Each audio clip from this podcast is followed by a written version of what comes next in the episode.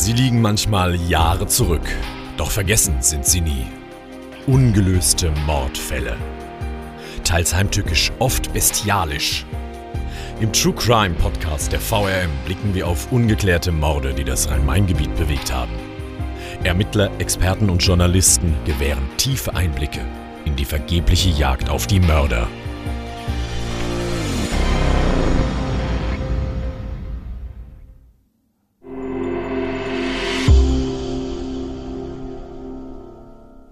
Die vielfältigen Einstiche können so gedeutet werden, dass der Täter mit großer Wut auf das Opfer eingestochen hat.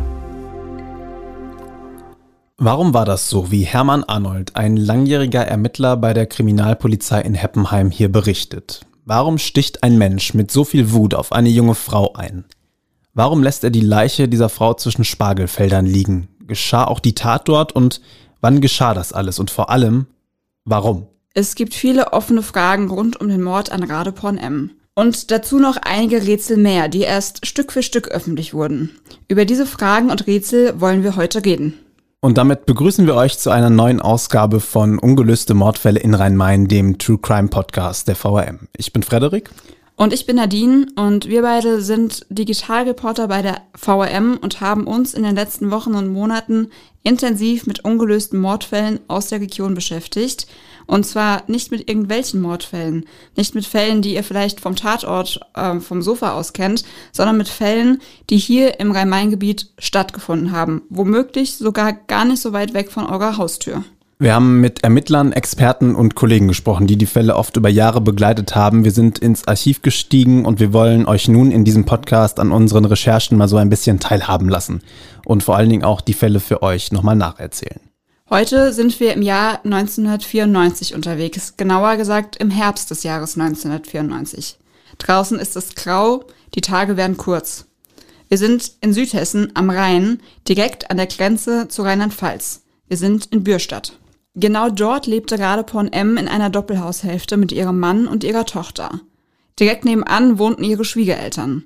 Radeporn M stammte gebürtig aus Thailand, war 27 Jahre alt, heiratete 1992 ihren Mann in Bürstadt und nahm daraufhin seinen Namen an. Und dann war Radepon M. auf einmal tot. Ihre Leiche fand man gar nicht so weit weg entfernt von ihrem Heimatort zwischen Bürstadt und Lampertheim. Wir haben über diesen Fall mit Hermann Arnold gesprochen, der damals bei der Kriminalpolizei in Heppenheim arbeitete. Mittlerweile ist Hermann Arnold im Ruhestand und gemeinsam mit uns hat er sich an diesen Fall erinnert und auch an den Fundort der Leiche von Radeporn M.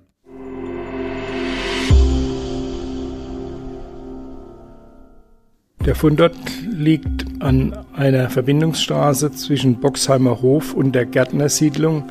Dort ist ein landwirtschaftlicher Weg, eine Zufahrt zu Weiden bzw. Feldern, zweigt dort rechtwinklig ab und gleich am Beginn dieses Weges lag die Leiche zwischen zwei Balken in einem Spargelfeld. Finder waren drei Reiter, die von, von der Gemarkung Bürstadt herkommend dort vorbeigeritten waren und zufällig die Leiche entdeckt hatten. Das war die Ausgangslage für die Ermittler. Viel mehr als das, was wir bisher von Hermann Arnold gehört haben, wussten die Ermittler am Anfang auch nicht. Die Leiche einer jungen, offenbar asiatischstämmigen Frau lag am letzten Oktobertag 1994 zwischen den Feldern. Ihre Verletzungen deuteten ganz klar auf einen Mord hin, und zwar auf einen, der mit unfassbarer Wut geschehen sein muss. Einige offene Punkte klärten sich rasch und dabei kamen tatsächlich auch einige Geheimnisse aus dem Leben von Radeporn M ans Licht, über die sicher nicht allzu viele Menschen Bescheid wussten. Dazu aber später noch mehr. Zunächst galt es herauszufinden, wer denn jetzt diese tote junge Frau ist, denn das wusste man nicht von Anfang an.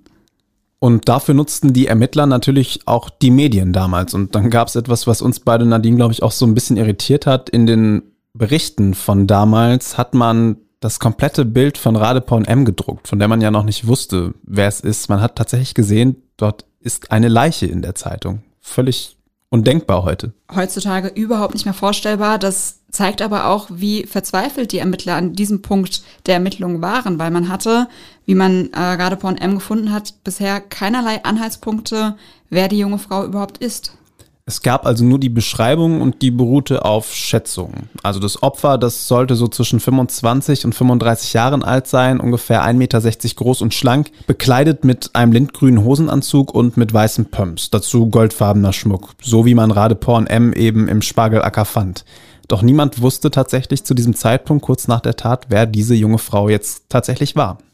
Das stimmt, aber die Ermittler sicherten ein wichtiges Beweisstück, nämlich den Ehering von Radepon M, sie, den sie am Finger trug.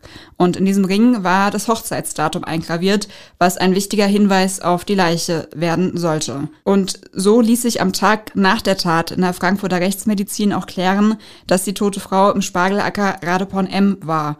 So fand man auch rasch zu einem der wichtigsten Zeugen, nämlich ihrem Ehemann. Und dessen Aussagen brachten die Ermittler ein ganzes Stück weiter. Ja, und jetzt wird der Fall so ein bisschen verzwickter und auch ein bisschen geheimnisvoller. Das haben wir euch ja am Anfang schon gesagt. Denn Radepon M war schon länger verschwunden. Um genau zu sein, eine ganze Woche bevor man ihre Leiche fand, hatte Radepon M's Mann seine Frau zum letzten Mal gesehen. Das war ein Sonntag und am Montagmorgen darauf stand dann das Auto von Radepon M vor dem Haus der Familie. Doch von der jungen Frau fehlte zu diesem Zeitpunkt jede Spur. Was mich, wie wir recherchiert haben, auch ein bisschen stutzig gemacht hatte, dass der Mann nicht viel früher seine Frau als vermisst gemeldet hat. Weil wenn jemand so lange Zeit verschwunden ist, ist es ja eigentlich nur der nächste logische Schritt, zur Polizei schon mal zu gehen. Das hatte natürlich, wie wir später noch hören werden, mit dem ein oder anderen Geheimnis von Radeporn M zu tun, von denen der Mann mit Sicherheit Bescheid wusste, die Öffentlichkeit aber eher weniger. Fassen wir also nochmal zusammen, was wir bisher wissen. Sonntags wurde Radepon M zum letzten Mal von ihrem Mann gesehen. Montags ist nur noch das Auto da und eine Woche später findet man ihre Leiche. Da ist also noch viel im Wagen, vieles unklar für die Ermittler. Zum Beispiel, wo war Radepon M denn an jenem Sonntagabend, an dem ihr Mann sie zum letzten Mal sah?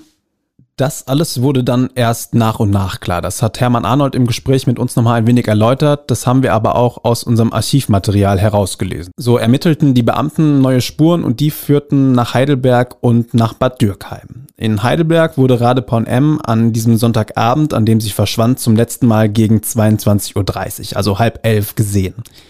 Gegen Viertel vor eins dann soll sie in der Spielbank Bad Dürkheim eingecheckt und gegen zwei Uhr wieder ausgecheckt haben. Ihr fragt euch jetzt vielleicht, warum wir hier so viel im Konjunktiv reden. Das hat einen ganz einfachen Grund. Denn wir reden hier über eine Seite aus dem Leben von Radepon M, die vielen nicht so bekannt gewesen sein dürfte. Die junge Frau war an dem Abend ihres Verschwindens nicht zum ersten Mal in der Bad Dürkheimer Spielbank. Sie war dort regelmäßig zu Gast. Radepon M hegte eine echte Spielleidenschaft. Manchmal besuchte sie die Spielbank auch gemeinsam mit ihrem Mann. Und der Konjunktiv ist auch deshalb so wichtig, denn ob Radepon M an diesem Abend ihres Verschwindens tatsächlich in der Spielbank in Bad Dürkheim war, das kann niemand zu 100% sagen. Und jetzt werdet ihr vielleicht sagen, Moment mal, ihr habt doch gerade noch gesagt, sie hätte dort eingecheckt. Ja, das ist auch völlig richtig. Aber Hermann Arnold von der Polizei in Heppenheim hat uns das erklärt. In den 90ern nutzte man dort Registrierkarten, um sich einzuchecken. Und ob Radepon M ihre Karte an jenem Abend tatsächlich selbst eincheckte oder ob es womöglich sogar ihr Mörder war, das weiß man schlichtweg nicht. Gut, akzeptiert. Nächster Einspruch. Man könnte ja jetzt auch meinen, wenn sie dort war, dann muss sie doch jemand gesehen haben. Aber auch das ist nicht so ganz einfach. Die Polizei hat nach der Tat 450 Spielbankbesucher befragt, die an jenem Abend in Bad Dürkheim waren. Und viele von denen sagten, ja, es waren thailändische Frauen in der Spielbank, aber ob Radepon M eine von ihnen war, das konnte niemand wirklich garantieren. Den Ermittlern blieb also noch das Auto von Radepon M als weiterer Anhaltspunkt. Dabei gab es eine interessante Entdeckung, denn vor ihrem Spielbankbesuch war Radepon M ja in Heidelberg gewesen. Am Montag stand ihr Auto wieder in Bürstadt. Laut des Kilometerstands des Autos legte sie die Strecke zwischen Heidelberg und der Spielbank aber definitiv nicht in ihrem Suzuki zurück. Aber auch die Ermittlungen unter Taxifahrern, die Radepon M alleine oder mit Begleitung nach Bad Dürkheim gefahren haben könnten, brachten die Ermittler nicht weiter. Es gab dann noch ein paar neue Erkenntnisse, die mit der Zeit herauskamen. Radeporn M wurde nämlich noch ein paar Mal gesehen. Aber in der Zeit vor ihrem Verschwinden. Zwischen dem 16. und dem 22. Oktober sahen Zeugen Radepon M. mehrmals in Begleitung eines Mannes am Bad Dürkheimer Bahnhofsplatz und in einem Restaurant in Heidelberg. Auch das entwickelte sich jedoch nicht zu einer besonders heißen Spur. Wir halten an der Stelle also nochmal fest. Radepon M. hatte ihre Geheimnisse, an die auch die Ermittler nicht herangekommen sind, wie ihr merkt. Vielleicht ist euch jetzt noch ein Ort aufgefallen, den wir schon ein paar Mal beiläufig erwähnt haben.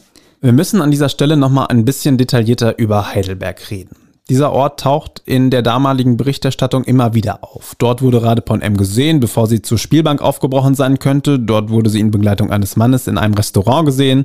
Und tatsächlich war Heidelberg der Ort, an dem sich ein Teil von Radepon M's Leben abspielte, den viele nicht kannten. Und ein Teil dieses geheimen Lebens von ihr war beispielsweise ihre Arbeit in einem Privatclub in Heidelberg, in dem sie als Prostituierte tätig war. Sie war also auf der einen Seite wohlsorgende Mutter und liebende Ehefrau, aber sie musste ihre Spielleidenschaft halt irgendwie finanzieren und das tat sie als Prostituierte in Heidelberg. Und was ich ja Nadine aus heutiger Sicht auch so spannend finde, wenn wir auf die Berichterstattung von damals blicken, dieses Detail verschwieg man damals öffentlich komplett. Man nannte aber auf der anderen Seite den vollen Namen der Frau und Bürstadt ist jetzt auch nicht gerade eine Metropole. Ja, und ihr thailändischer Name, den gibt's ja wohl wahrscheinlich auch nicht so oft in Bürstadt. Stimmt, da wird man heute auf jeden Fall ganz anders berichten. Die Tatsache aber, dass Radepon M als Prostituierte arbeitete, tauchte erst auf, als der Fall wenige Monate später bei Aktenzeichen XY ungelöst behandelt wurde. Das war ziemlich genau sieben Monate später. Da gingen dann übrigens auch ein paar neue Hinweise ein, eine konkrete heiße Spur, die war aber auch dann nicht dabei.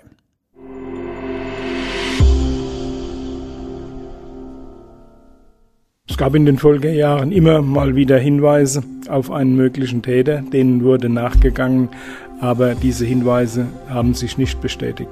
Ja, man muss zurechtkommen mit der Situation, dass bestimmte Fälle einfach nicht zu klären sind, weil man nicht rankommt. Es fehlen die Zeugen, die stehen nicht zur Verfügung. Es fehlen Spuren oder es gibt keine Spuren, denen man nachgehen kann. Das, damit muss man zurechtkommen.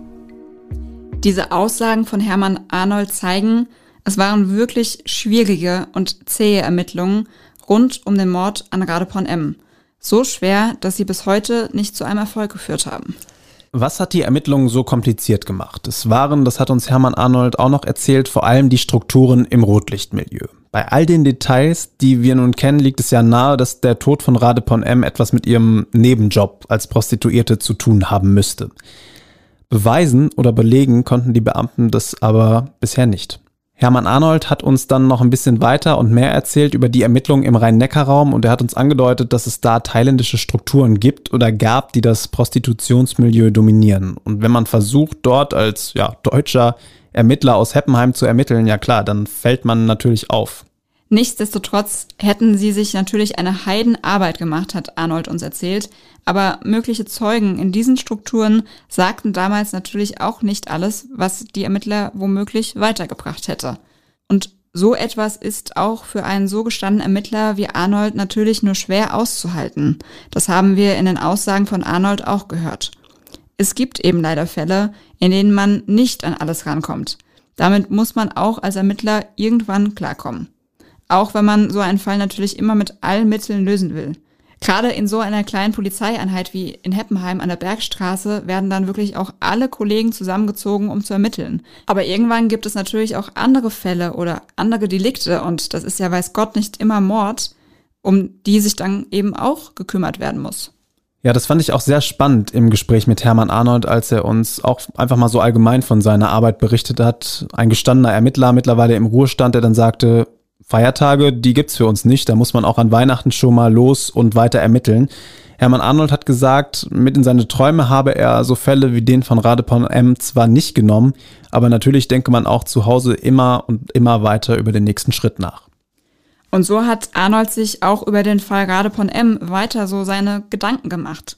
Eine Theorie von ihm lautet, es könnte genauso gut so gewesen sein, dass das Opfer, also Radepon M, bereits in der Nacht ihres Verschwindens ermordet und ihre Leiche anschließend kühl gelagert wurde, ehe sie dann erst eine Woche später ins Feld gebracht wurde.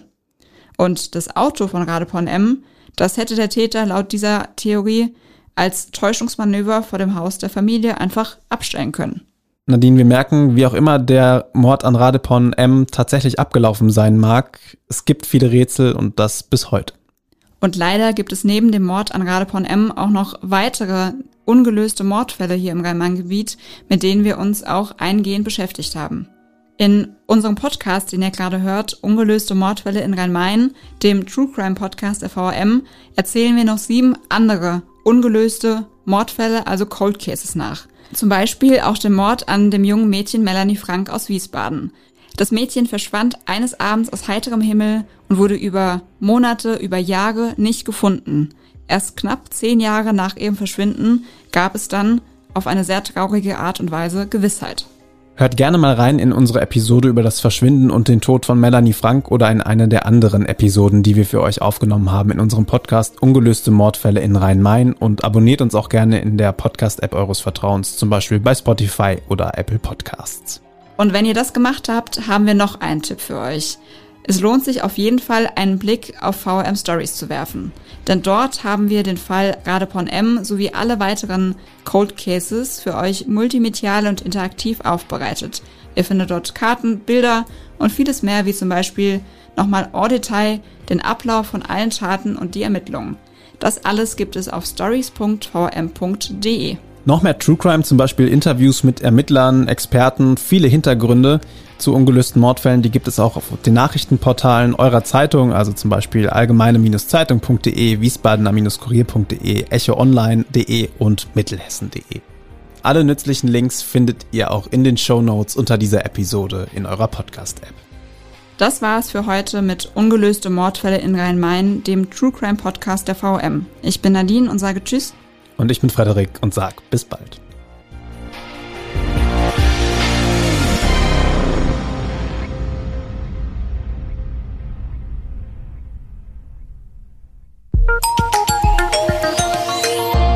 Ein Angebot der VRM.